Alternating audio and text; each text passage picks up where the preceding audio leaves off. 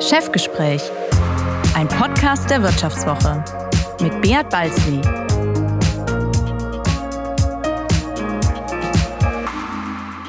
Ja, herzlich willkommen zum ersten Teil des Jahresend-Specials des Vivo Podcast Chefgespräch. Mein Name ist Beat Balzli und ich bin der Chefredakteur der Wirtschaftswoche. 2022 wird als das Jahr der multiplen Krisen in die Geschichte eingehen. Irgendwie brennt es überall, die Lieferketten leiden, die Rezession droht, die Energiepreise explodieren und geopolitische Gewissheiten geraten ins Rutschen. Corona und Russlands Überfall auf die Ukraine sind für vieles verantwortlich, aber nicht für alles. Mit dem Duell zwischen China und den USA zeichnet sich ein Konflikt von historischer Dimension ab. Und was hieß das im abgelaufenen Jahr nun für Deutschland, für die Energiesituation, für die Anleger und für die Industrie? Darüber spreche ich gleich mit meinen Vivo-Kolleginnen und Kollegen Florian Güsken, Julia Groth und Martin Seiwert. Einsteigen tun wir mit der Energiefrage, die das ganze Jahr wie kein anderes Thema dominiert hat. Und dazu ist jetzt unser Fachmann Florian Güsken aus Hamburg zugeschaltet. Hallo Florian, schön, dass du heute bei mir bist. Hallo Beat, schön, dass ich dabei sein darf. Florian, 2022 wird als das Horrorjahr der deutschen Energiewirtschaft in die Geschichte eingehen, weil ein Satz nicht mehr gilt, die Russen liefern. Wie naiv musste man eigentlich sein, diesen Satz nie zu hinterfragen und darauf eine solche Abhängigkeit aufzubauen? Naja, ich würde sagen, das ist gar nicht Naivität, sondern das ist einfach eine Gewissheit gewesen, die sich über Jahrzehnte hinweg gebildet hat. Wer sich ein bisschen mit der Geschichte der deutsch-russischen Gasbeziehungen beschäftigt, wird schnell feststellen, äh, dass dieser Satz fast seit fünf Jahrzehnten die deutsch-russischen Gasbeziehungen geprägt hat. Denn es war ja klar, egal was passiert, die Russen liefern immer. Und das hat ja auch gestimmt. Also ob NATO-Doppelbeschluss, deutsche Wiedervereinigung, Zusammenbruch der Sowjetunion oder der Irakkrieg, egal was kam, die Russen haben immer geliefert. Also seit Anfang der 70er, als die Regierung damals unter dem Kanzler Willy Brandt den sogenannten Gas für Röhrendeal mit Moskau angeschoben hat. Also das äh, im Prinzip war der Deal damals zu sagen, okay, also wenn die Deutschen die Pipelines, die Röhren bauen, die großen Ingenieure, dann kriegt ihr kriegt ihr das äh, Gas und kriegt es auch zu günstigen Preisen und äh, darauf hat sich im Prinzip der ganze deutsche Wohlstand gebildet. Darauf gab es Firmen wie die Ruhrgas AG, die das wichtigste Vehikel waren für diesen Gasimport, die da prosperiert sind, die äh, Milliarden Geschäfte gemacht haben über die Jahre oder auch später dann die BASF-Tochter Wintershall der, die dann auch in Russland äh, Gas gefördert hat. Ich glaube, man kann das nicht naiv nennen, sondern es ist eine Gewissheit, die sich über Jahrzehnte äh, einfach herausgebildet hat. Ein äh, CEO von einem großen Unternehmen, äh, das ich jetzt nicht nennen kann, der hat gesagt, naja, für die Deutschen hieß Diversität äh, bei der Energieversorgung lange wir fliegen einfach nach Moskau. Und ich glaube, das ist das Erbe, was bis heute einfach das schwer Das ist richtig, aber ich muss natürlich trotzdem ein bisschen böse sein. Also ich glaube ja schon, dass es naiv ist. Spätestens seit man ja weiß, welche Dissertation Herr Putin in St. Petersburg abgeliefert hat, respektive abliefern ließ. Er hatte einen Ghostwriter und da hat er ja schon geschrieben, wie Rohstoffe sein Machthebel sind und wie man mit Rohstoffe Druck auf andere Länder ausbaut. Also er wusste schon, was er da in der Hand hat und äh, wie man das vielleicht zu Zeiten dann auch mal einsetzt. Und das ist ja jetzt auch passiert. Jetzt gibt es ja kein Unternehmen, das so sehr für das enge Verhältnis zu Russland steht wie Uniper. War es eigentlich richtig, das Unternehmen mit 51 Milliarden Euro Steuergeldern zu retten?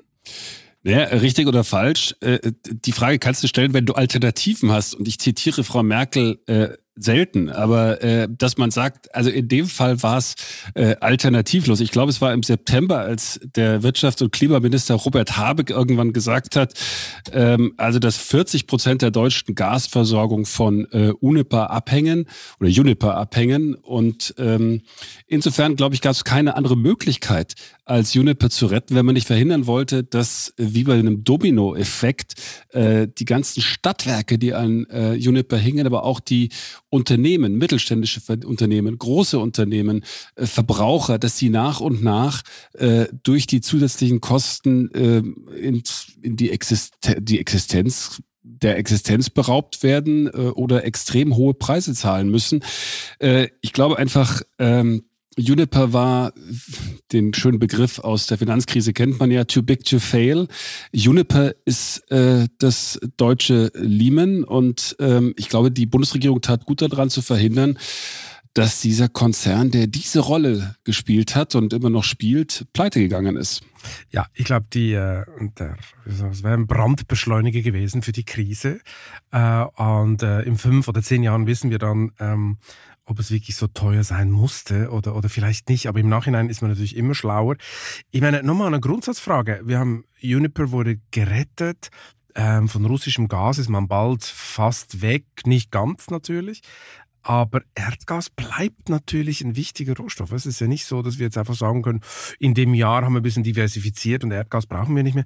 Als Brückentechnologie ist es nach wie vor, respektive als Brückenenergieträger ist es nach wie vor sehr wichtig. Ja, das ist die interessante Diskussion. Also wenn du diese, die, die Diskussion dieses Jahres verfolgst, auch haben wir alle mit Schrecken festgestellt, wow, wir brauchen Gas eigentlich für alles, um die deutsche Industrie am Laufen ja, zu halten. Ja, zum Beispiel Chemieindustrie und weiß ich was. Also da haben wir alle von Dominoeffekten gesprochen. Das ist ja Wahnsinn, wenn du dieses Gas in den Prozessen siehst, in der Industrie, wo das überall drin ist. Und dann äh, so Grundstoffe wie Ammoniak, wo das überall verwendet wird. Plötzlich merkst du, mein Gott, wenn das fehlt, bricht ja alles zusammen. Ja, wir sind gasabhängig. Uns war das allen nicht klar, bis auch in die Stahlindustrie, aber auch viele Verbraucher, äh, bis hin natürlich die Heizungen, die wir jetzt im Winter ganz dringend benötigen. Ähm, da war lange eigentlich vielen Leuten nicht klar, wie wichtig das Gas ist und wie wichtig der Gasimport ist. Und äh, dann war Gas plötzlich Gift. Es hieß also, das kann nicht mehr sein, dass wir davon abhängig sind. Wir wollen uns nicht nur von Putin abhängig machen. Wir wollen da möglichst schnell weg hin zu den Erneuerbaren, was ja im Kern auch richtig ist.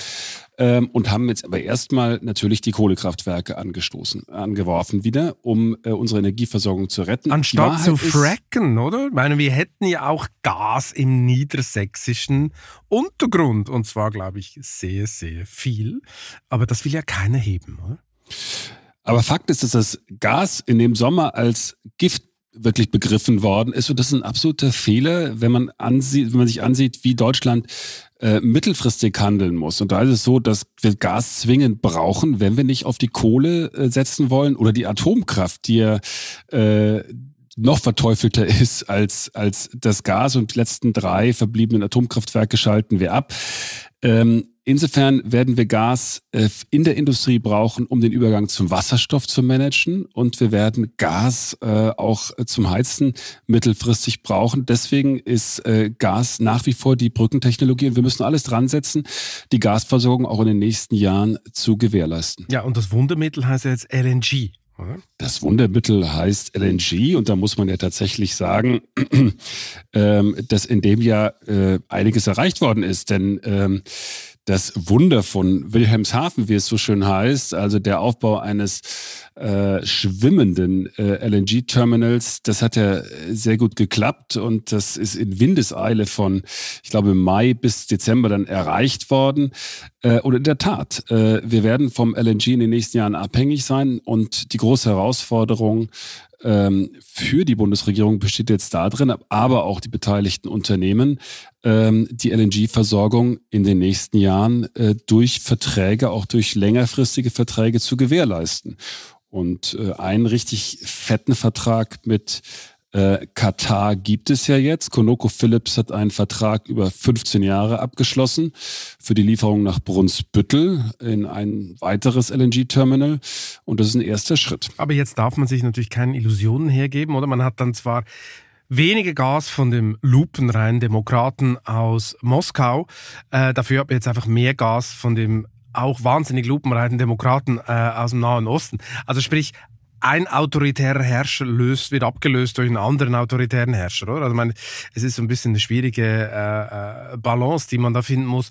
Und teilweise muss man, glaube ich, auch ein paar Wertvorstellungen über Bord werfen, um die Energiesituation zu sichern. Ich glaube, Herr Habeck muss er da äh, schon ein paar sich ein bisschen krümmen und ein bisschen verbiegen, dass er das irgendwie hingekriegt hat, oder? Mental. Nee, Herr, Habeck hat ja da einen, einen äh, lobenswerten Realismus an den Tag gelegt von vornherein. Wenn du dich erinnerst, im, im März war Robert Habeck der Erste, der gesenkten Hauptes, Hauptes äh, nach Katar geflogen ist mit einer deutschen Wirtschaftsdelegation und dort um äh, LNG gebeten, das war vielleicht so der falsche Ausdruck, um LNG gebettelt hat, ähm, um ähm, die, die Gasversorgung und die LNG-Versorgung zu sichern.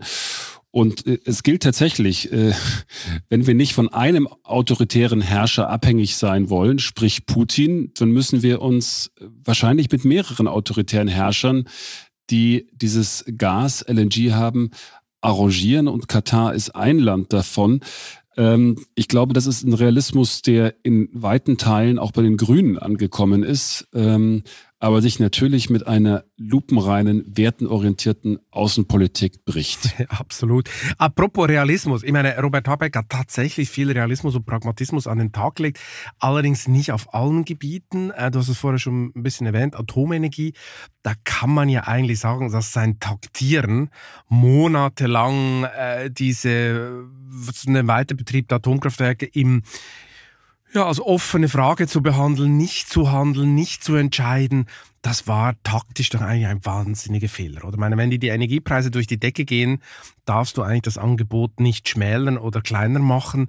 Damit hat Habeck ja natürlich darauf spekuliert. Es ging um den Partei, um die Wahl in Hannover, es ging um den Grünen Parteitag etc. Man hat die grüne Basis äh, da in Schutz genommen, respektive Rücksicht äh, darauf genommen. Aber eigentlich hat man ein bisschen das Land geopfert, weil äh, es war ja völlig klar, in dem Moment, wo es heißt, die Atomkraftwerke laufen noch ein paar Monate länger, geht der Preis sofort runter. Und genau das ist passiert.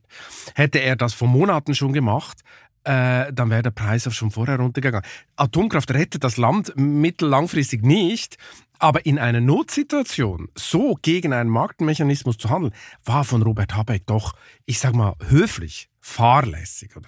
Ja, das ist das erste Mal. Ich meine, Habeck hat sich profiliert als ein Politiker, der extrem pragmatisch war vom Beginn der Krise an, als ein Wirtschaftsminister, der auf die Wirtschaft hört und letzten äh, Endes, wie es so schön heißt, er das getan hat, was für das Land richtig war und weniger für die Partei.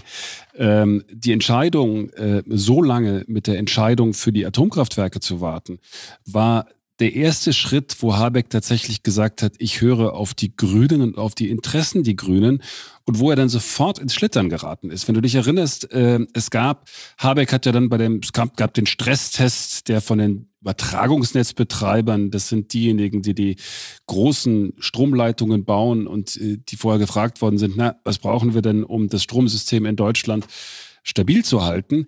Die haben diesen Stresstest vorgelegt und den hat dann Habeck vorgestellt und die Übertragungsnetzbetreiber sagten, äh, es ist eine gute Idee, die Atomkraftwerke laufen zu lassen. Und dann sagte Habeck, na, finde ich nicht, sondern wir lassen nicht drei laufen, sondern nur zwei.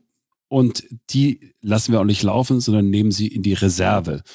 Und äh, die Atomkraftwerkbetreiber, also der Betreiber von ISA 2, Preußen Elektra, die haben das gehört und denen ist offensichtlich äh, alles aus dem Gesicht gefallen, weil die haben erstmal gesagt, also so wie du das vorstellst, so geht das nicht, es ist, ist nicht machbar.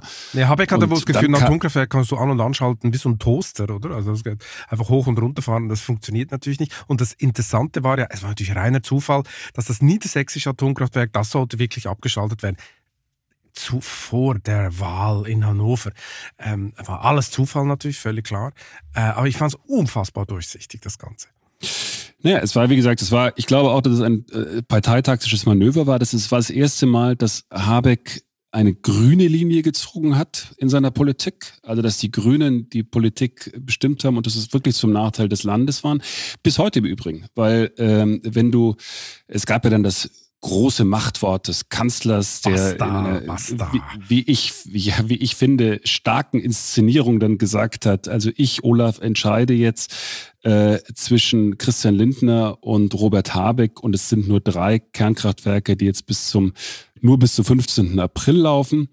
Ähm, de facto ähm, ist mit dieser Entscheidung und mit der verzögerten Entscheidung ist es aber unmöglich oder fast unmöglich, die Dinge auch länger laufen zu lassen. Weil dadurch, dass die Entscheidung so spät gefallen ist, ist es jetzt auch unmöglich, Vorbereitungen für eine eventuelle Laufzeitverlängerung zu treffen. Also sagen wir mal so, im, im Sinne der Grünen ist das alles taktisch und sehr schlau gespielt gewesen. Äh, ob es für das Land wirklich gut ist und für die Energieversorgung, das glaube ich nicht.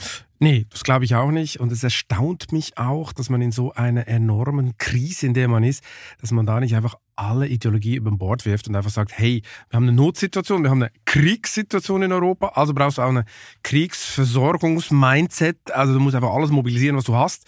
Und da lässt du logischerweise hochmoderne Atomkraftwerke einfach länger laufen, bestellst für ein paar Brennstäbe und holst vielleicht das Fracking aus dem Boden, was du dann in zwei, drei Jahren natürlich wieder aufhörst, weil das alles für die Umwelt absolut richtig nicht von Vorteil ist und ein Endlager, das muss auch nicht noch größer werden für die Atomkraft, das kann nur eine, äh, Übergangstechnologie sein, aber dass man da nicht in dieses Notfallszenario äh, ähm, gegangen ist, das ist schon sehr erstaunlich. Auch wenn man andere Länder anguckt, oder Niederlande bauen jetzt zwei Atomkraftwerke, äh, andere Länder setzen voll auf Nuklear und die Deutschen machen einen absoluten Sonderweg, der wirklich riskant werden könnte und der vielleicht sogar die ein oder andere der Industrialisierung dann kostet.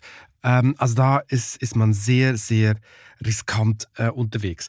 Aber wir haben ja noch ein bisschen Lob zu verteilen heute. Und zwar, das erst, dein erstes Lob geht ja an den RWE-CEO Markus Kreber. Warum eigentlich?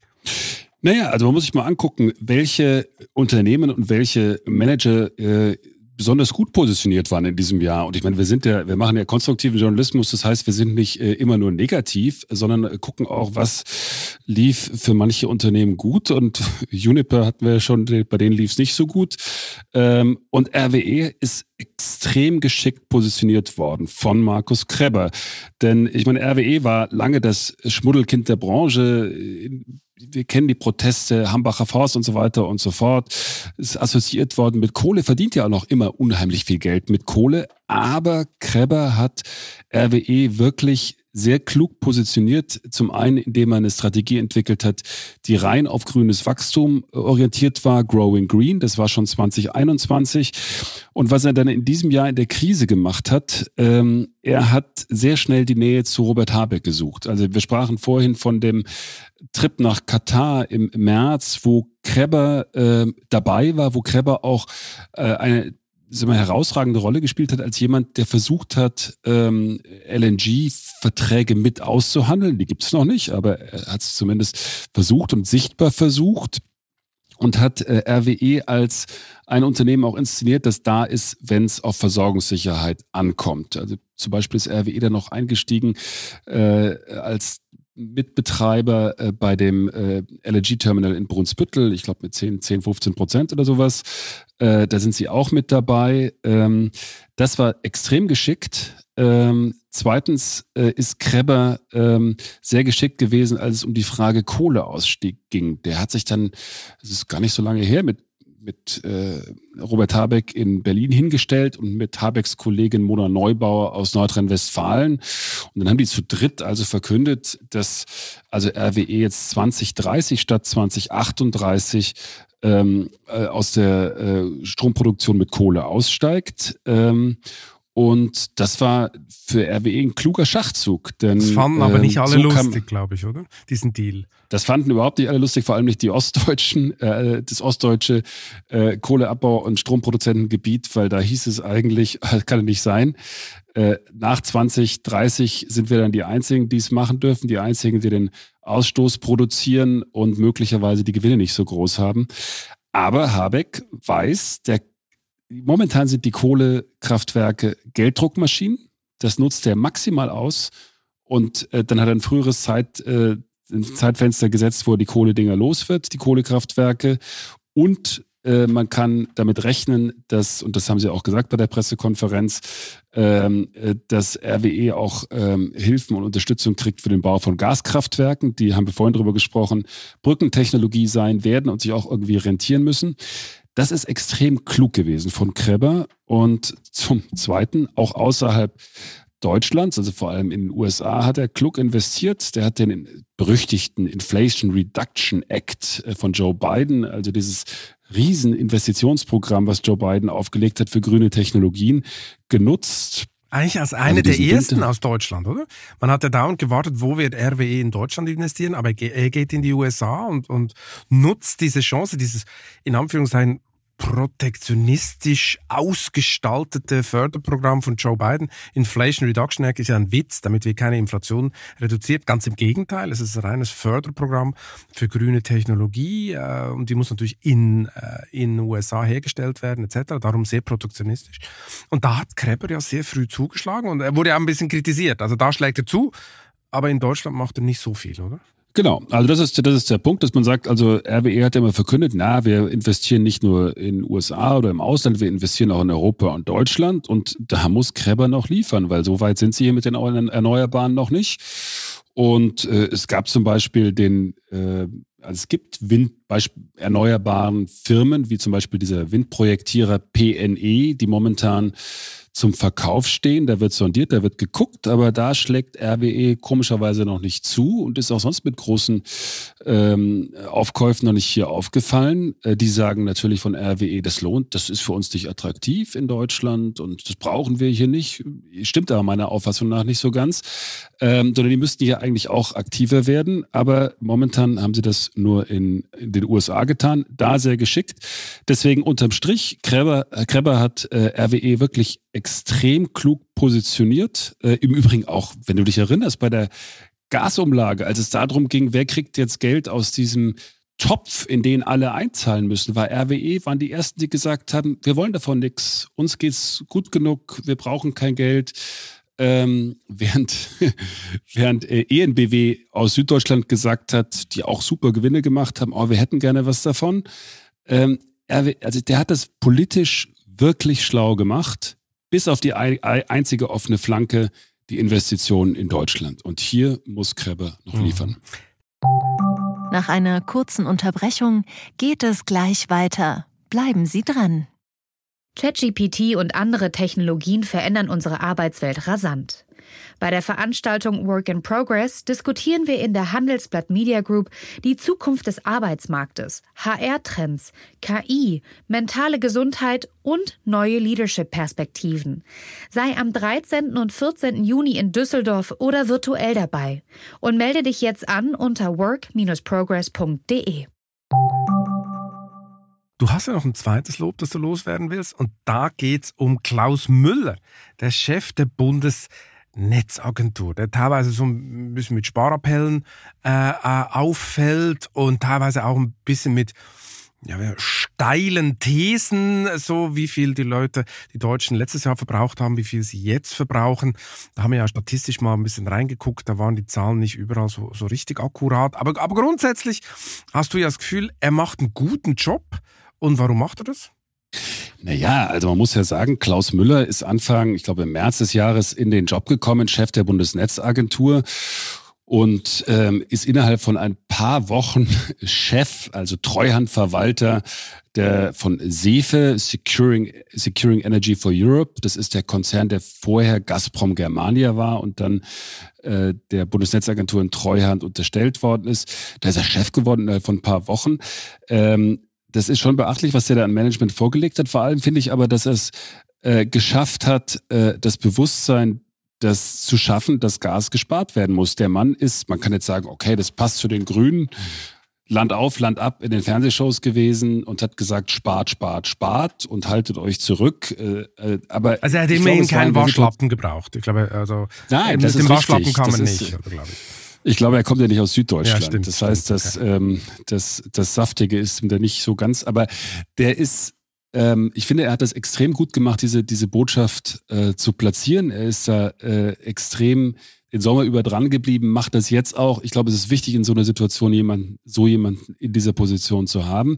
Gleichzeitig, und das ist dann eher die bürokratische Seite, hat Müller, glaube ich, tatsächlich ähm, die Bundesnetzagentur gut auch auf eine mögliche Gasmangellage eingestellt. Das heißt, was passiert, wenn wir wirklich nicht mehr genug äh, Gas über den Markt äh, kaufen können, ähm, um damit, ähm, um damit Verbraucher, die ja geschützte Kunden sind und auch Unternehmen, die größtenteils keine geschützten Kunden sind, äh, zu versorgen. Da war ja immer die Frage, na, wer kriegt's denn dann? Und letzten Endes war bis Anfang des Jahres ist es so ein bisschen so mein Eindruck auf Faxebene dann passiert, entsprechend dem Notfallplan Gas. Ähm, aber Müller hat es geschafft, da jetzt auch eine, ähm, ein Programm, einen Algorithmus zu entwickeln, der jetzt immer noch kein Zauberwerk ist, aber glaube ich schneller und ein Stück weit gerechter äh, und auch präziser in dem Fall äh, dann äh, agiert. Und das ist, glaube ich, eine Leistung. Die interessante Frage ist natürlich, dass die Bundesnetzagentur sehr eng auch mit dem Marktverantwortlichen, ist die Trading Hub Europe zusammengearbeitet hat, die dann äh, das Gas für die Deutschen, für die Speicher kaufen musste und äh, die, glaube ich, für mehr als 15 Milliarden dann mit, mit den mit Steuermilliarden äh, Gas eingekauft hat. Und da wird die interessante Frage sein in der Zukunft, wie sehr hat dieses, dieser nichtstaatliche Akteur gemeinsam mit der Bundesnetzagentur dafür gesorgt, dass die Gaspreise explodiert genau, sind. Genau, das wäre meine nächste Frage gewesen. Du nimmst es mir aus dem Mund. Äh, der ganze Eingriff, der ganze staatliche Eingriff, einerseits dieser Kauf des Gases, um die Gasspeicher zu füllen, andererseits aber auch Gaspreis, Bremsen etc. Die ganzen Konstruktionen, alles sehr komplex. Es ist eh schon ein komplexer Markt. Dann kam der Staat da rein, kauft selber auf, äh, schraubt an den Regulierungen was glaubst du, am Schluss haben nicht ein paar Leute sich unheimlich die Taschen voll machen können und die Preise sind künstlich hochgehalten worden durch auch Konstruktionsfehler von diesen Staatseingriffen? Naja, das ist, ich glaube, also die, eine der interessantesten Fragen ist momentan tatsächlich das Vorgehen der Trading Hub Europe, die ja kein staatliches Unternehmen ist, äh, sondern letzten Endes ein privates Unternehmen, ähm, das ähm, im staatlichen Auftrag da gehandelt. Und die Trading Hub Europe, Europe ist, wie gesagt, so Gasmarktverantwortlicher. Das heißt, die kennen sich schon aus mit den entsprechenden komplizierten Rechtskonstruktionen und so weiter und so fort. Und die haben auch, auch ich habe mit dem Chef gesprochen in dem Jahr, immer gesagt, oh, gemach, gemach, wir kennen uns aus, wir wissen, wie das alles funktioniert. Und im Nachhinein ist man sich dann nicht mehr so sicher, ob die einfach nicht falsch aufgetreten sind, weil die zum Teil eben nur an den Spotmärkten gekauft haben, äh, nicht mit Terminkontrakten gehandelt haben. Das ist im Detail recht kompliziert, aber offensichtlich, das sagen viele Gasmarkthändler, haben die eklatante Fehler gemacht, die die Preise nach oben getrieben haben. Ähm, und ob das wirklich stimmt, diese These, das wird man sich angucken müssen und äh, daraus die Schlüsse ziehen müssen. Ich meine, die ähm, Frage, ob ein nichtstaatliches Unternehmen diese staatlichen Aufgaben in Zukunft übernehmen muss, glaube ich, die liegt auf dem Tisch, die ist wichtig zu beantworten. Und äh, das wird, glaube ich, ganz interessant sein zu sehen, was da rauskommt. Was einem natürlich immer wieder so zur Grundsatzfrage führt, wie stark soll ein Staat wirklich eingreifen und endet es wirklich immer so gut, wie die Freunde des Staates denken oder ist es nicht oft dann einfach ein Komplexitätsdreh zu viel und unterm Strich bleibt dann wieder ein Milliardengrab übrig. Letzte Frage, Florian, was uns alle interessiert. Kommt nun der Blackout oder kommt der nicht? Sitzen wir im Dunkeln mitten im Winter? Müssen wir richtig frieren? Oder ist alles Hysterie? Ich glaube, dass wir wenn wir Pech haben, sitzen wir in manchen Gegenden äh, im Dunkeln, wenn wir zu viele Heizlüfter gleichzeitig einschalten. Also regionale Blackouts meinst du? Regionale Blackouts, glaube ich, also zumindest die Leute, mit denen ich gesprochen habe, die haben alle gesagt, also die, den, das den großen bundesweiten Blackout, den wird es trotz allem nicht geben. Was passieren kann, ist, dass die sogenannten Verteilnetze, das sind also die kleineren Einheiten, die dir den Strom nach Hause liefern, dass die überlastet sind, weil die für all die zig Anforderungen, die da jetzt existieren, nicht ausgerichtet sind. Und wenn dann fünf Millionen Leute gleichzeitig äh, die Heizlüfter, wie gesagt, einschalten, dann äh, kann es da zu Ausfällen kommen. Ich glaube, die werden sehr temporär sein, die werden, wenn dann, regional begrenzt sein. Und nein, den großen Blackout, glaube ich, wird es nicht geben, aber äh, von Sicherheiten, es sind in diesem Jahr so viele Sicherheiten gekippt worden. ich wusste, dass du jetzt noch einen Disclaimer machst, sonst hätte ich nämlich gleich gesagt, okay, wir wetten einen Kasten Bier. Florian, vielen Dank für das interessante Gespräch. Beat, dir vielen Dank. Danke. Tschüss. Und nun wollen wir uns um die Frage kümmern, was das Jahr 2022 für die Anlegerinnen und Anleger gebracht hat. Dafür ist jetzt Julia Groh zugeschaltet. Sie ist die stellvertretende Leiterin des Geldressorts. Hallo Julia, schön, dass du heute bei mir bist. Hallo Beat, ich freue mich hier zu sein. Julia, ich will gleich dort weitermachen, wo ich mit Florian aufgehört habe und mit dir über Energie sprechen. Diese Krise war ja für manchen Anleger ein ganz gutes Geschäft, oder? Ähm, das hätte man eigentlich äh, meinen sollen, äh, dass es ein gutes Geschäft wäre für Anleger, die auf erneuerbare Energien setzen, ähm, die ja jetzt äh, eigentlich äh, wieder im Fokus stehen. Für solche Anleger war es überhaupt kein gutes Geschäft. Stattdessen äh, war dieses Jahr, äh, ja, haben wir ein Revival der traditionellen Energieträger gesehen, mit dem, glaube ich, auch keiner gerechnet hatte. Ähm, wer also äh, auf Kohle oder Öl gesetzt hatte, äh, der hat ein richtig gutes Geschäft gemacht. Zum Beispiel Warren Buffett. Ähm, aber leider sind, glaube ich, die wenigsten von uns Warren Buffett und ähm, hatten so früh darauf gesetzt, dass äh, das Öl jetzt wiederkommt. Von daher, ja. Also ein fossiles Comeback haben wir gesehen an der, an der Börse, genau. oder? Genau, was? ein fossiles Comeback, mit dem, glaube ich, keiner so gerechnet hatte. Nee, wirklich nicht. Ähm, was hat eigentlich Warren Buffett gekauft? Weißt du das noch? Ich kann mich gerade. Äh, ich glaube, Chevron war es, ne? Chevron. Und okay. Occidental, äh, bei Occidental Petroleum ist er, glaube ich, auch äh, so neu eingestiegen, hat genau. aufgestockt. Ähm, okay, ja. okay. Der alte Mann und die Aktien, oder? Old school, aber äh, hat genau im richtigen Moment äh, zugeschlagen. Gab es denn eigentlich 2022 noch andere Boombranchen, mit denen Anleger richtig gutes Geld verdient haben?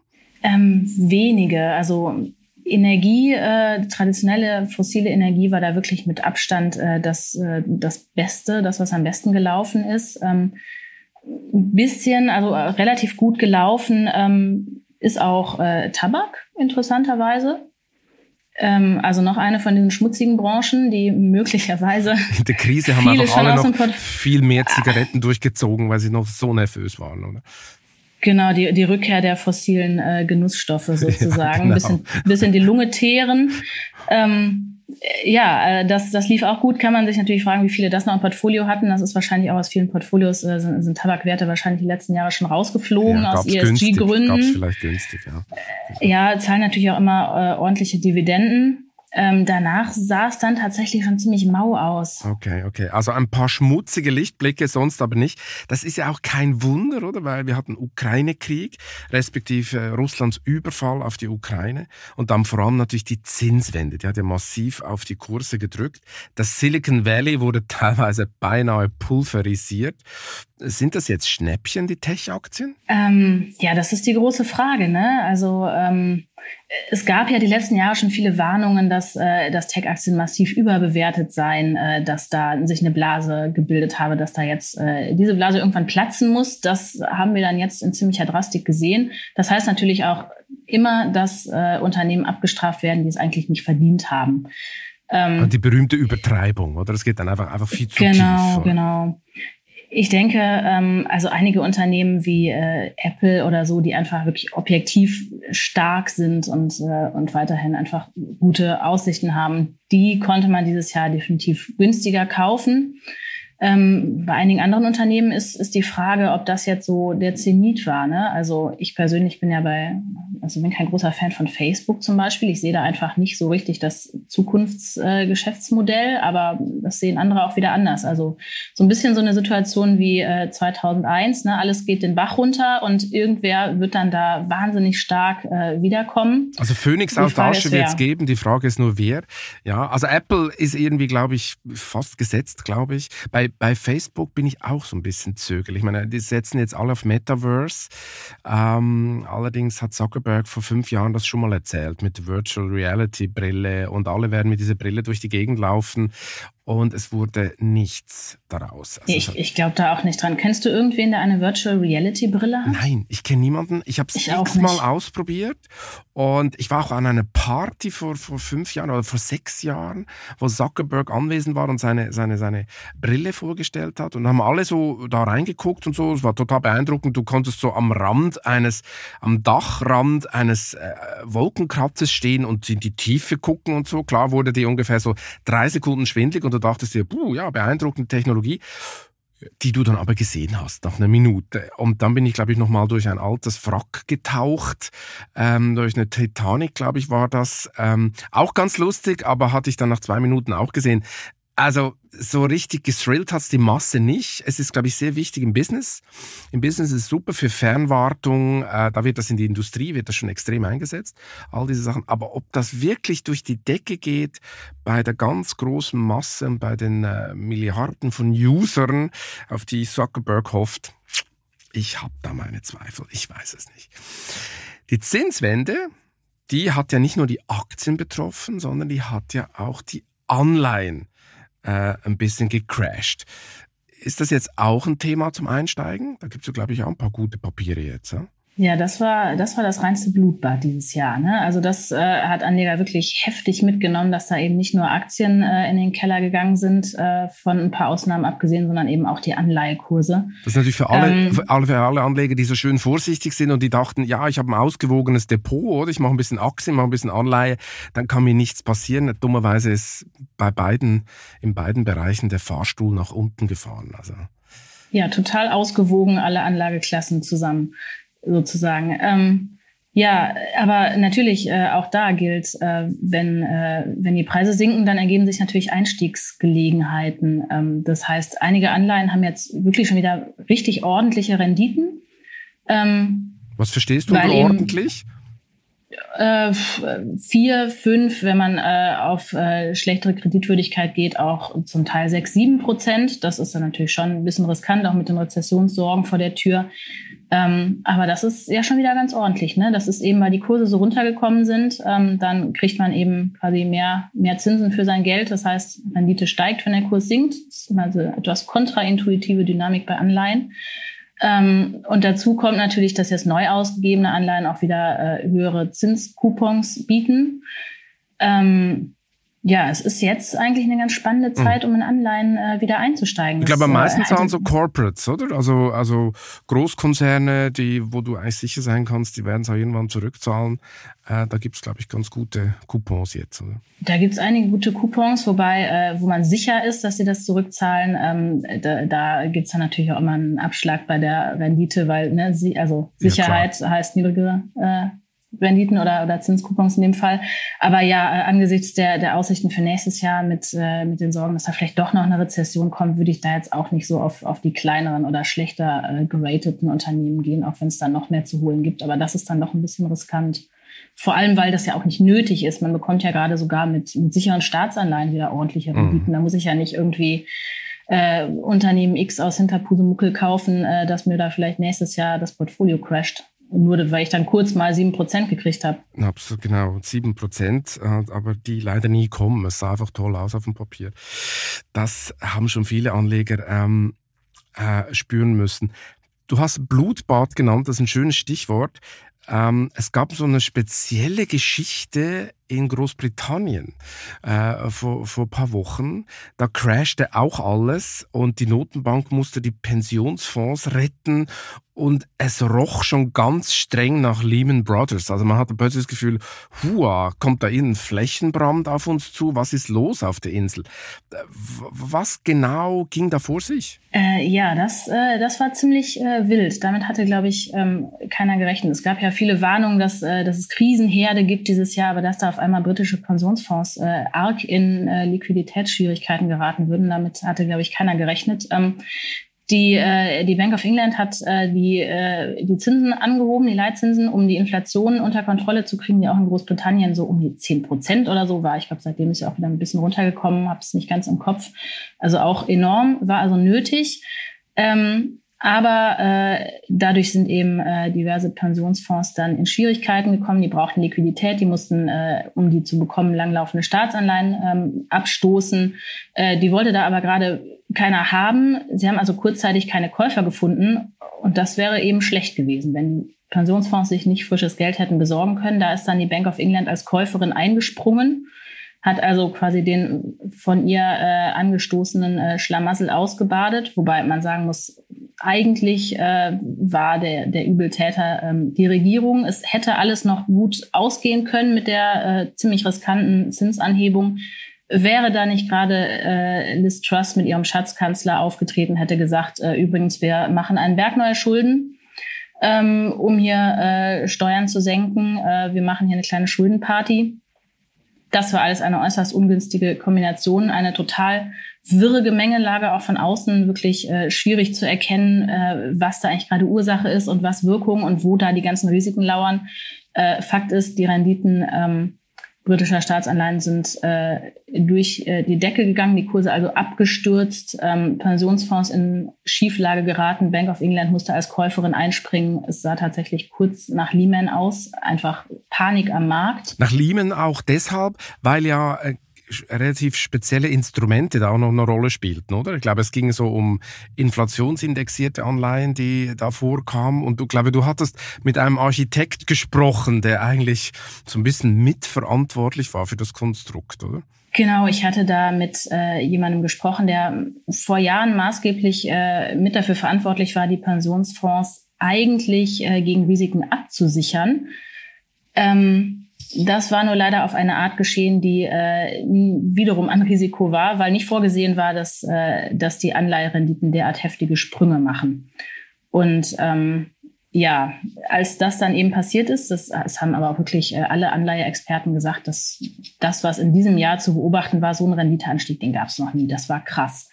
Ähm, ja, äh, daraufhin äh, sind da eben doch diese Probleme bei den Pensionsfonds aufgetreten. Inflationsindexierte Anleihen, die du gerade genannt hast, die spielten auch eine Rolle. Die ähm, sollten auch äh, verkauft werden. Dann gab es noch eine andere ähm, Gattung von Wertpapieren, ähm, Collateralized Loan Obligations. Das klingt auch irgendwie schon so shady, ne? Das klingt schon nach äh, also, Es klingt schon nach, damals, klingt nach war Krise, auch, ja. damals war auch alles Collateral und da wusstest du schon, oh Gott, genau.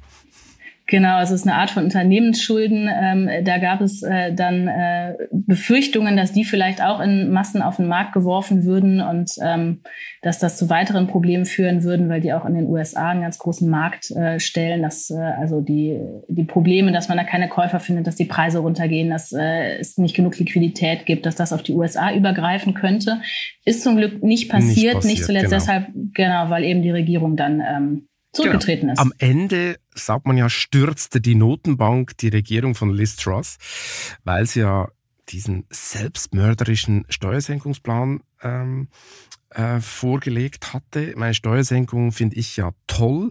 Nur Liz Truss hat das natürlich nicht so clever gemacht, weil Steuersenkungen dann Schulden finanziert äh, äh, zu konstruieren, das ist natürlich keine gute Idee. Es jetzt sich zuerst mal angucken müssen, ob man vielleicht ein paar Ausgaben sparen könnte.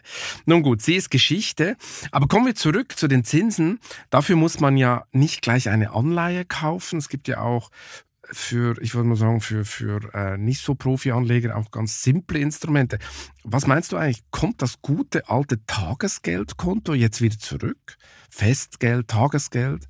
Ich würde sogar sagen, das ist schon zurück. Ist schon also ja, ähm, jetzt noch nicht in, in großem Umfang, aber ähm, da gibt es ja äh, zumindest schon wieder so ein bisschen Zinsen für so zwei, drei Prozent äh, Festgeld natürlich je nach Dauer. Da würde ich jetzt auch nicht mich für zehn Jahre festlegen, weil wer weiß, was passiert. Ähm, aber da ist schon wieder ein bisschen was zu holen für jemanden, der einfach auf Sicherheit setzt. Ähm, Und das ist ja so ein, so ein häufig gegebener Rat, ein bisschen äh, Geld zu investieren, ein bisschen aber eben auch zurückzulegen, dass man einen Puffer hat und nicht irgendwie seine Aktien abstoßen muss, wenn gerade die Kurse im Keller sind.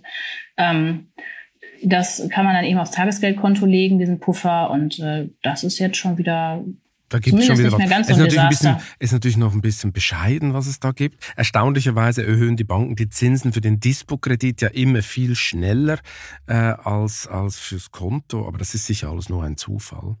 Äh, was sind eigentlich deine Lehren aus dem Jahr 2022? Ähm, also erstens, dass man mit allem rechnen muss. Ähm, ich glaube, das war einem abstrakt irgendwie vorher schon klar, aber nicht in dieser Drastik. Ähm, dass, dass sich das komplette Umfeld äh, innerhalb weniger Monate oder gar Wochen so dermaßen drastisch ändern kann, ähm, dass man als Anlegerin oder Anleger einfach auf alle Eventualitäten eingerichtet sein muss. Äh, Man kann sich nicht darauf verlassen, äh, auch wenn, wenn Prognosen wahnsinnig schön begründet sind und total logisch äh, und plausibel klingen, dass es wirklich so kommt. Ähm, das heißt, immer irgendwie Eventualitäten mitdenken und zweitens Geduld haben und äh, nicht panisch verkaufen. Das ist natürlich eine Binsenweisheit, dass man nicht äh, in Panikverkäufe Trotzdem machen es alle. Trotzdem machen es alle. Ich meine, ich habe jetzt schon so. viele Crashes durchgemacht und ich sage immer allen, hey, einfach lass es liegen. Äh, cool down. Geh, geh in Urlaub. Äh, es geht dann, irgendwann ist jeder Crash vorbei. Also der Corona-Crash kam im, im Frühling 2020. Äh, da war ja auch alle waren auf dem Weltuntergangstrip und die Börse brach komplett zusammen. Und ähm, tja, ich kann nur sagen, wer damals gekauft hat, ähm, äh, sieht heute gut aus mit seinem Depot. Also äh, man muss wirklich einfach ein ruhiges Händchen haben äh, und keine Panik. Was war eigentlich dein bislang bestes Investment? Mm, mein bislang bestes Investment, das ist eine gute Frage. Ähm, ich habe nicht so viele Einzelinvestments im Depot, muss ich gestehen. Ich bin eher so Typ äh, breit gestreut, ETF ins Depot legen, Augen zu und zehn Jahre nicht angucken. Ähm, Anfang des Jahres äh, lief Gold ganz gut. Also ich habe so ein bisschen äh, so ein Goldzertifikat drin, so ein physisch besichertes. Und ähm, das war Anfang dieses Jahres richtig gut. Äh, über das ganze Jahr war der Goldpreis ja jetzt eher so mittelmäßig. Aber mhm. da habe ich dann zum richtigen Zeitpunkt ein bisschen verkauft und da ein bisschen was eingestrichen. Ähm, langfristig ähm, war äh, ein ETF auf den MSCI World am besten. Der Klassiker. Ähm, was, was jetzt der auch kaum verwundert, genau, der Klassiker. Die Klassiker sind halt doch immer noch äh, richtig, ähm, liegt man nicht so ganz falsch mit. Stimmt, du hast kein Bitcoin gekauft. Ich äh, glaube, nee, ich glaube, Bitcoin würde ich nicht kaufen. Also äh, alle, die es machen wollen, macht's, aber nee. Das hat Leuchtet dann, mir nicht so ganz ein. Das ist dann doch ein bisschen äh, bewahrheitet, die Befürchtungen, oder? Aber mal gucken, wer weiß, vielleicht kommt ein wundersames Comeback. Wir werden sehen. Julia, vielen Dank für das Gespräch. Ich danke dir. Ja, jetzt ist Martin Seiwert bei mir im Studio. Er ist unser Automann und begleitet Deutschlands wichtigste Branche schon seit Jahren ganz eng. Anhand von Volkswagen und Co. lassen sich die Herausforderungen der deutschen Industrie im Rückblick ziemlich gut analysieren. Hallo Martin, schön, dass du heute bei mir bist. Hallo Beat. Martin, alle reden von der multiplen Krise, aber in den Erfolgsrechnungen der großen deutschen Konzerne sieht man eigentlich noch gar keine Bremsspuren. Ganz im Gegenteil, zum Beispiel bei der Autoindustrie äh, gab es sogar Rekordgewinne. Wie passt das zusammen? Ja, die Autoindustrie hat das äh, Kunststück geschafft, ähm, sozusagen in der Krise maximale Gewinne zu erzielen, weil sie einfach das Angebot im Prinzip verknappt haben und haben sich konzentriert auf die renditenstärksten Modelle, auf die, auf das, was am meisten einbringt, haben auch viele andere Modelle, Modellvarianten weggestrichen oder bauen die zurzeit dann nicht. Und das wenige, das sie dann verkaufen, verkaufen sie mit dem maximalen Gewinn. Und äh, siehe da, ja, Rekordgewinne in einem schlimmen Jahr. Die Verknappung aber hat natürlich auch einen gewissen Grund, oder? Hat ja unter anderem mit der Chipkrise zu tun, oder? Genau, sie haben im Prinzip es geschafft, aus dieser Chip-Krise das Beste zu machen. Ja, sie produzieren eben das, was am meisten Gewinn bringt und lassen vieles weg. Ich denke auch, das wird äh, sozusagen eine Lektion für die Zukunft sein. Sie haben jetzt Blut geleckt, sie haben jetzt festgestellt, wie man diese Riesengewinne machen kann und auf was man am besten verzichten sollte. Gerade kleinere Modelle zum Beispiel, die nicht so viel einbringen. Und äh, das werden sie wahrscheinlich auch in der Zukunft äh, dann ein bisschen praktizieren. Gehört dann der berühmte Rabatt der Vergangenheit an? Also gibt, aber ja schon letztes Jahr haben wir das teilweise schon so gehört, gibt keine Rabatte mehr. Gebrauchtwagenmarkt war sowieso komplett leer gefegt. Also es gab so eine richtige Knappheit auf dem Markt. Das konnte man natürlich ausnutzen, oder? Genau, also als erstes sind die Rabatte gestorben. Also man hat sich auf die ähm, gewinnstärksten Modelle konzentriert und man konnte gleich mal die Rabatte weglassen, weil im Prinzip jeder froh war, dass er überhaupt noch ein Auto bekommen hat. Viele warten ja jetzt ein halbes Jahr, ein Jahr lang auf ein, auf ein neues Auto, äh, das sie bestellt haben. Und ähm, das machen sich die Hersteller zunutze, streichen die Rabatte. Kommen die wieder zurück, könnte man sich vorstellen. Also man sieht jetzt schon, dass zum Beispiel in China, wo auch die Wirtschaft einfach nicht richtig rund läuft, ähm, die Autohersteller schon ordentlich Rabatt geben müssen durch die Bank, die Deutschen, aber auch Tesla. Und das könnte auch bei uns wieder kommen im nächsten Jahr, ne? wenn, wenn die Rezession heftiger ausfällt und die Kunden wegbleiben, dann haben sie plötzlich wieder Halden voller Autos und die müssen raus. Hm. Die Kernursache, wie gesagt, die Chipkrise, ähm, was glaubst du, wie lange hält das noch an? Man hat so das Gefühl, es gibt so ein bisschen Entspannung in den letzten Monaten 2022. Ist das so? Es gibt ein bisschen Entspannung, aber ich glaube, es ist auch ein Gewöhnungseffekt. Also die, die Hersteller sind jetzt einfach nicht mehr so aus dem Häuschen. Ähm, wir auch nicht mehr als Journalisten. Wir haben uns daran gewöhnt. Alle reden ständig von den Lieferkettenproblemen. Das ist irgendwie nichts Neues mehr. Ähm, das heißt nicht, dass es weg ist. Es ist noch da. Und die Hersteller ähm, können aber damit besser umgehen. Die haben besseres Krisenmanagement mittlerweile auch. Und so ganz langsam kommt auch Entspannung rein. Also ich glaube schon, dass in den nächsten Jahren es etwas besser wird.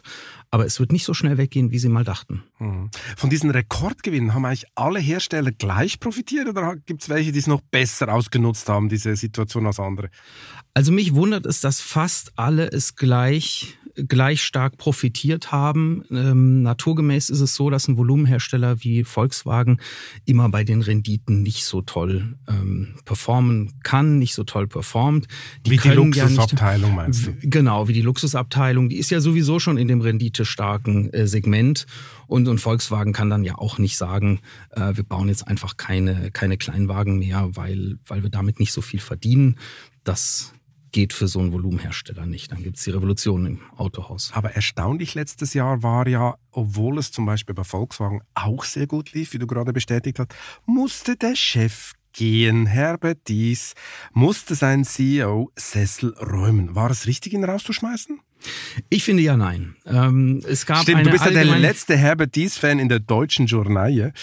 Ich habe manchmal auch so das Gefühl, ähm, in der Journalie ja, aber wenn man am Kapitalmarkt fragt, ist es schon wieder ganz anders. Ähm, da haben viele ihn sehr geschätzt für den Dampf, den er gemacht hat äh, bei der Elektromobilität, bei Volkswagen, bei einem Konzern, der sich ja extrem schwer bewegen lässt. Ja, also Supertanker ist hier natürlich immer das Sinnbild.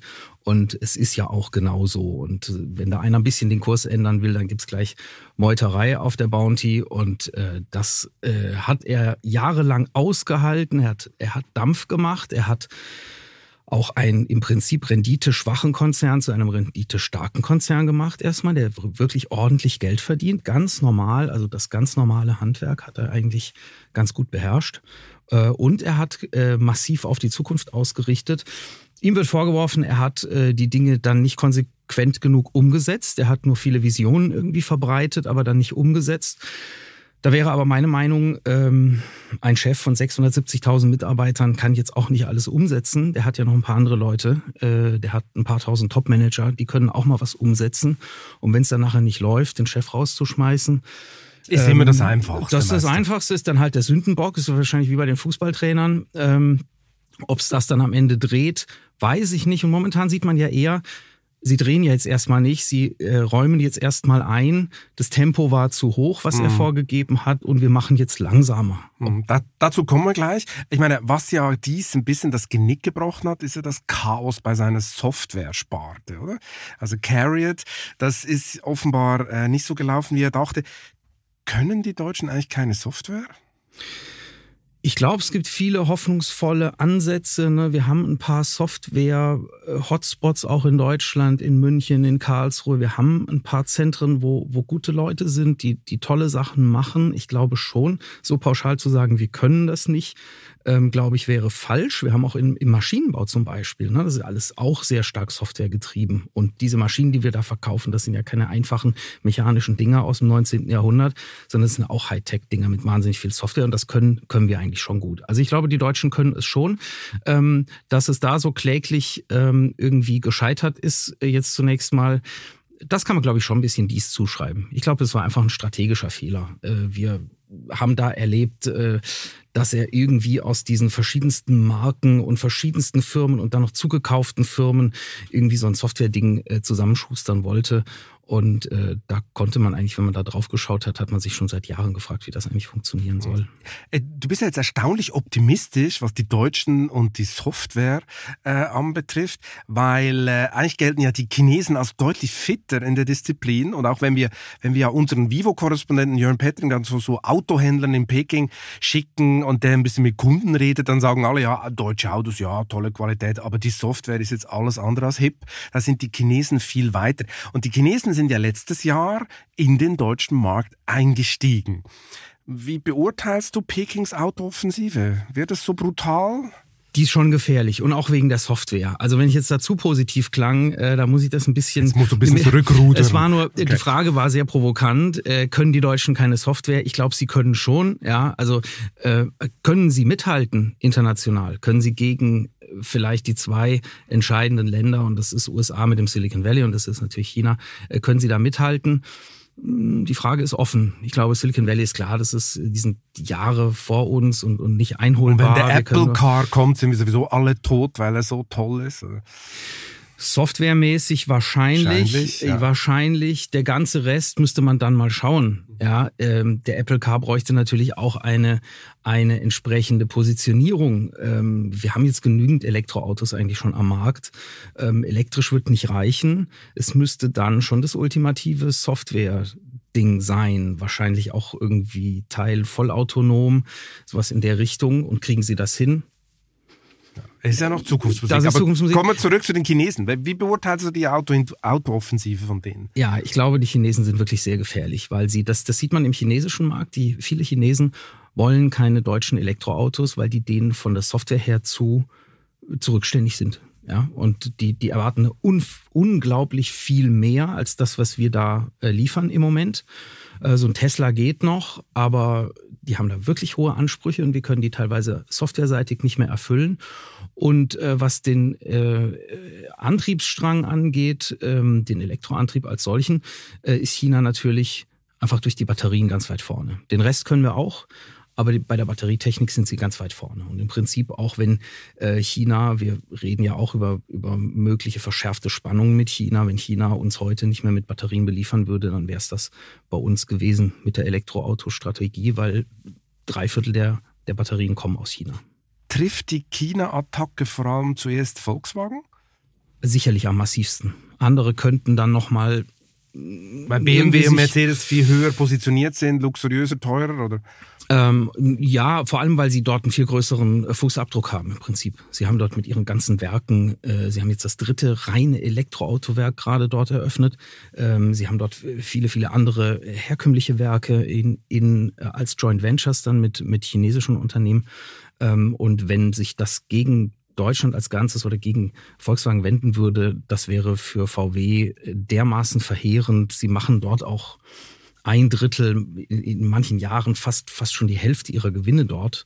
Ähm, wenn das wegbricht, ist Volkswagen ein anderes Unternehmen, als wir es heute kennen. Diese Herausforderung hat ja jetzt dies Nachfolger Oliver Blume äh, an der Backe, möchte man schon fast sagen, weil ähm, er hat ja gleich mehrere Funktionen, hat zwei Hüte auf.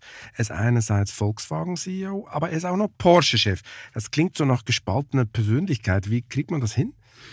In seinem Fall ist das wohl teilweise recht originell. Ähm, äh, also man hat mir erzählt, er hat zwei Laptops, er hat zwei Sekretariate, die diese Laptops und seine Termine verwalten. Ähm, er muss äh, bei bestimmten Sitzungen, damit es keine Interessenkonflikte gibt, muss, muss er raus in der Kaffeepause rausgehen. Das muss also alles so, so sauber wie möglich irgendwie getrennt werden, aber am Ende hat er ja nur einen Kopf Eben. und da kann ich es irgendwie nicht so richtig trennen. Er kann ja nicht einfach Dinge vergessen, die er davor über Volkswagen Volkswagen mal gehört hat, die soll er dann als Porsche-Chef dann, dann irgendwie wieder löschen. Das wird natürlich nicht gehen. Aber das war doch vor, und, von vornherein schon klar, dass das total kompliziert ist. Warum hat man diese Lösung gewählt und wie lange wird das noch anhalten? Also diese Personalie hat ja sowieso extrem überrascht. Äh, erstmal überhaupt dieser Wechsel zu diesem Zeitpunkt äh, hat wirklich überrascht, obwohl es natürlich massive Kritik an, an dies gab, äh, teilweise auch berechtigt. Ähm, aber die Personalie als solche zu dem Zeitpunkt hat überrascht, weil das war kurz vor dem Porsche-Börsengang und da hätte man natürlich alles erwartet, nur nicht, dass man dann jemandem diese Verantwortung noch dazu gibt, der jetzt gerade schon Porsche an die Börse führen soll, dann noch diese, diese Verantwortung dazu gibt und der Kapital Kapitalmarkt fragt natürlich, kann der das denn beides schaffen? Und hat natürlich ähm, und berechtigterweise. Kann, kann Blume Volkswagen? Ich glaube schon. Ich glaube schon. Er ist, er ist lange im Konzern. Er hatte verschiedenste Stationen. Er kennt dieses sehr spezielle Volkswagen-Reich schon sicherlich sehr gut und kennt es natürlich besser als Herbert Dies, der einfach von, von BMW kam. Ähm, er, er, kennt den Laden, er weiß, wie er tickt, er weiß, wie er mit den Leuten umgehen muss und vor allem mit dieser, mit diesen komischen Fraktionen, diesem starken Betriebsrat, diesem Bundesland, was, was Großaktionär ist ähm, und vor allem natürlich auch mit den Porsches und Pirchs als Familie. Das kann er sehr gut, wahrscheinlich besser als dies. Ähm, insofern kann er Volkswagen. Die, die Frage wird jetzt sein, wie sehr kann er auch so einer sein wie dies, was die, was die Zukunftsvisionen angeht, ja, den Konzern nach vorne prügeln. Ja, kann er das auch? Ja. Das werden wir sehen. Kann er die chinesische Attacke abwehren? Wie gesagt, China. Alle reden ein bisschen von China. Man redet, habe ich irgendwie das Gefühl, ein bisschen weniger von Tesla. Bis vor nicht allzu langer Zeit noch der absolute Angstgegner der Deutschen und vor allem auch von Volkswagen und auch von Herrn Dies natürlich immer wieder als das äh, äh dargestellt. Wie, wie geht's eigentlich äh, Tesla? Ist der Chef einfach zu viel bei Twitter unterwegs und die haben doch viele Baustellen. Definitiv. Ähm, ich glaube, dass es Tesla heute in der Form überhaupt noch gibt, liegt wahrscheinlich daran, dass Elon Musk so vehement sich eingebracht hat, in, gerade in den kritischen Phasen, dass er wirklich in dem, in dem Werk in Kalifornien, wo das Model 3 nicht so richtig vom Band lief, förmlich kampiert hat, äh, quasi an der Maschine Tag und Nacht und versucht hat, die Dinge ans Laufen zu bringen und permanent da war, Druck gemacht hat, aufgepasst hat. Ähm, und das kann er natürlich im Moment überhaupt nicht leisten. Also Twitter quasi, äh, Tesla entschuldigt sich quasi jetzt schon, dass, dass sie manche Dinge gerade nicht machen können, weil ja der Chef so, so eingebunden ist mit Twitter. Ähm, das wird natürlich die Aktionäre von äh, Tesla nicht sehr freuen. Ähm, ich glaube, er ist im Moment einfach massiv überfordert. Das sagt er auch selbst. Er sagt, er eigentlich will auch gar nicht mehr Chef von, von Tesla sein. Er, er sucht schon einen anderen. Angeblich hat er jemanden gefunden. Ähm, also er will, er, er will da Belastung reduzieren. Und ich glaube eben, dass die, die, die Überlastung ist das größte Problem bei seiner Person im Moment. Und das zeigt sich dann in solchen Dingen, dass eben die Werke, die neuen, noch nicht richtig rund laufen. Also Grünheide läuft es ja nicht. Dann hat, genau. er, dann hat er dieses riesige Problem mit dem autonomen Fahren, oder? Da haben wir ja sogar mal einen Titel dazu gemacht. Äh, das baut sich jetzt langsam auf, diese Herausforderung, nennen wir das mal. Das baut sich auf, genau. Grünheide läuft noch nicht so rund, äh, Texas auch nicht. Die Stückzahlen sind nicht da, die er braucht. In China muss er Riesenrabatte einräumen, jetzt auch für sie, äh, für die, für, für die ganzen Modelle. Ähm, das heißt, das geht da auch nicht mehr so weg wie warme Semmeln. Ähm, und äh, ja, das autonome Fahren, das verspricht er jetzt seit Jahr und Tag, ich weiß sind mittlerweile sechs, acht Jahre, in denen er den Kunden verspricht, euer Auto, das ihr heute kauft, also auch die Kunden, die 2016 gekauft haben, denen hat er auch schon versprochen, das Auto, das ihr kauft, das kann dann voll autonom fahren. Das kriegt dann ein Update und dann fährt es da ähm, äh, völlig allein durch die ganzen, von der Ost- an die Westküste in den USA. Ähm, und das hat er bis heute nicht geliefert. Und äh, viele Experten sagen, das kann er auch nicht mehr liefern. Also er hat ja auch massiv die Kunden getäuscht, weil er kann das vielleicht ein Software-Update machen, aber die Hardware, die die Autos dafür brauchen, die kriegt er da nicht mehr rein. Ja, es, ist, er ist schon, er hat es ein bisschen überverkauft. Also eine Mogelpackung. Ich meine, Musk hat da ja einen Vorteil, äh, der Inflation Reduction Act von Joe Biden, der milliardenschwere Förderung für grüne Technologie vorsieht, spielt ihm als amerikanischen Hersteller natürlich in die Hände. Äh, was heißt das eigentlich für die Deutschen? Ich meine, wir reden ja schon vom Wirtschaftskrieg, vom drohenden Wirtschaftskrieg zwischen USA und EU. Und viele Deutsche exportieren ja noch in die USA und das wird ja mit diesem Act wird es immer schwieriger. Ja, wir haben eine, eine, massive Verschiebung gesehen zuletzt auch von den, von den Exporten weg von China rein, rein in die USA. Die, ich glaube, die Deutschen orientieren sich schon ein bisschen um auf die USA und das verstärkt es hier natürlich auch und auch in der Autoindustrie. Wenn jetzt die Entscheidung fallen müsste, gehe ich verstärkt ähm, nach China oder gehe ich verstärkt in die USA, ich glaube, dann fällt natürlich die Entscheidung immer stärker Richtung USA und nicht zuletzt durch diese Subventionen. Ähm, ja, es gibt so ein paar Sachen, die werden von uns vielleicht auch weggezogen. Ich habe jetzt äh, gerade äh, mit jemandem ein Gespräch gehabt über die E-Fuels, über die wir ja auch groß berichtet haben. Ähm, dahinter steckt viel Technologie. Wie mache ich aus quasi CO2 aus der Luft und, und Wasser äh, und, und grünem Strom, wie mache ich da draußen einen, einen, einen klimaneutralen Sprit? Ähm, da sind deutsche Unternehmen gut dabei. das können viele, da können viele ihr, ihr Know-how einbringen. Und die Frage stellt sich jetzt natürlich, wo wird das realisiert? Und momentan schauen alle ganz massiv in die USA. Hm. Für den Standort Deutschland sind das ja keine guten Nachrichten. Der ist sowieso ein bisschen gebeutelt, weil im letzten Jahr natürlich die Energiepreise durch die Decke sind, oder? Das hat die ganze Industrie getroffen. Die Energiepreise werden wohl auch noch ein bisschen hoch bleiben, obwohl sie teilweise ein bisschen nachgeben. Wie gehen die Autogiganten mit der Energiepreissituation um? Also für den Elektroautoabsatz ist das natürlich Gift, was da gerade passiert. Ja, wenn die Kunden jetzt hören, ähm, Horrornachricht aus der Schweiz, äh, da soll bei Stromknappheit äh, soll es ein Fahrverbot für Elektroautos geben, ähm, da frage ich mich natürlich, ob das jetzt so die richtige Anschaffung ist in diesen rauen Zeiten, ob das dann bei uns auch kommt. Ähm, natürlich will ich immer mobil sein können. Und es ist sicher ein ganz großes Argument, was die Leute hier wegzieht vom Elektroauto und dann die Preise. Ja? Also eine Verdopplung des Strompreises. Wir haben immer gesagt, bei 20, 30, 40, vielleicht noch 40, vielleicht auch noch 50 Cent die Kilowattstunde, da rechnet sich ein Elektroauto noch. Aber mittlerweile haben ja die meisten Haushalte höhere Preise und an der Ladesäule ist es sowieso noch mal deutlich höher. Da haben wir leider meiner Ansicht nach so eine Art Monopol in den Regionen und ähm, die Anbieter hier, die müssen eigentlich äh, Möglichkeiten, die sie hätten beim Preis, nicht weitergeben an die Kunden, einfach weil sie ein Monopol haben. Haben wir noch viel höhere Preise und dann macht das Elektroauto natürlich nicht mehr so richtig Spaß. Ja, und die Förderungen, die fallen ja auch weg, oder? Also es könnte so ein bisschen eine Delle geben für den E-Auto-Boom. Das kommt noch hinzu im nächsten Jahr. Ja, sie fallen nicht ganz weg, sie werden etwas geringer. Äh, reduziert, sie, ja. sie werden reduziert und äh, damit äh, wird es dann, äh, ja, es wird düsterer so an, an der Stelle. Und dann muss man sich fragen, ob wir diesen schnellen Hochlauf, den ja auch die Politik eigentlich jetzt schon mal annimmt, um wenigstens halbwegs im Verkehr irgendwie in Richtung der Klimaziele zu kommen, ob wir den überhaupt schaffen. Ich wäre da mittlerweile doch skeptisch. Was mich natürlich zur ultimativen und auch letzten Frage äh, führt, ist denn der ganze E-Auto-Hype sowieso ein Riesenirrtum? Weil die wenigsten Länder auf der Welt haben schließlich ein Ladenetz, oder? Ladesäulennetz gibt's nicht, längst nicht überall. Plötzlich reden viele nicht mehr nur von Wasserstoff, sondern immer mehr von E-Fuels, also so eine Art synthetisches Benzin. Bequem an der Tankstelle zu kaufen, alte Nutzungsgewohnheiten musst du nicht ändern, du kannst deinen Verbrenner weiterfahren. Das könnte doch eine ziemliche Killer-Applikation werden. Ja, ich, also vor einem Dreivierteljahr hätte ich noch ganz anders drauf geantwortet, auf die ich Frage. Weiß. Wir haben hab oft diskutiert. Mir wurde übrigens auch für die Zuhörer, Martin Seibert hat mir dauernd erklärt, E-Fuels kannst du vergessen, das ist nichts. Jetzt haben wir aber einen Titel gemacht, wo wir da ein bisschen wieder rein sind in die Recherche und wir mussten sagen, hm, könnte schon Zukunft haben. Ja, man könnte sagen, was erinnert mich, äh, was interessiert mich mein Geschwätz von gestern? Ähm, vielleicht zu, zu flapsig. Man kann es schon erklären. Ähm, wir haben jetzt natürlich eine Energiekrise, wir haben Knappheiten und es kann sein, dass wir nicht genügend Strom im Netz haben. Dann leiden Elektroautos. Da muss ich mich fragen, wie kann ich sonst mobil bleiben? Das ist so ein Grund. Dann natürlich die hohen Strompreise ist ein anderer Grund.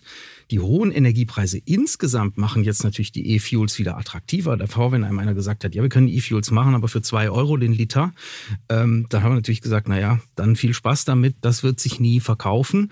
Ähm, naja, jetzt finden alle zwei Euro pro Liter eigentlich gar nicht mehr so schrecklich. Vielleicht sind es auch nur 1,50, dann sind wir schon bei einem ganz, ganz vernünftigen Preis und das für einen klimaneutralen Kraftstoff.